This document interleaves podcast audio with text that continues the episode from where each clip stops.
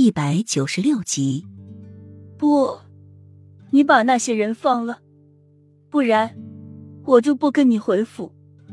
和你结下仇恨的只是那几个人，你为什么要拉上那些无辜的人？那些士兵，他们也是有父母妻儿的，你杀了他们，你就成为了他们的仇人。你不能那么残忍。雨涵说的声泪俱下，他认识的青兰瑞王爷怎么会变成这个样子？他还是喜欢他做青兰的时候，对那些山寨里的都很平和亲切。王爷，你放了那些人好不好？就当是为了我们的孩子。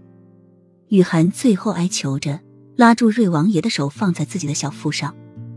瑞王爷狠厉的眼眸轻轻的颤动了一下，当手指碰到雨涵的小腹上时，整颗心像是被净化了一般，疼痛难忍。许久，瑞王爷才慢慢的说道：“好。”一道亮丽的曙光划破沉寂的黑夜，天边的一轮日出如血般艳红，周边还缠绕着几缕云丝。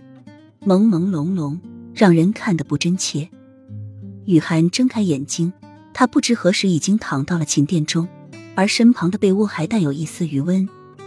简绿从门外走进来，行了个礼：“王妃醒了，王爷刚刚去上朝了。”浅绿依旧清冷的说着。雨涵的有丝失落。现在已经是冬季，虽还没有到结冰的地步，但是雨涵却不想出被窝。只想躺在被窝中睡觉。刘妃，王爷已经上朝去了，屋里没有人。雨涵刚刚躺下，就听外面传来嘈杂的吵闹声。清秀的眉头轻轻的皱了一下，而浅绿看到之后，立马就走出寝殿。给我滚开！本宫要亲自进去看看。暴躁的鸳鸯一把推开守在门外的太监，一推开门就和浅绿来了个四目相对。刘妃。王爷已经上朝去了，请你出去，不要打扰雨妃休息。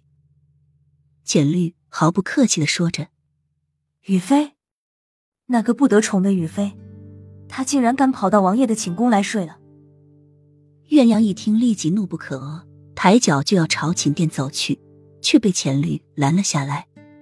雨飞现在怀有王爷的孩子，已经不是任刘妃欺凌的雨飞了，还请刘妃请回，不要打扰雨飞休息。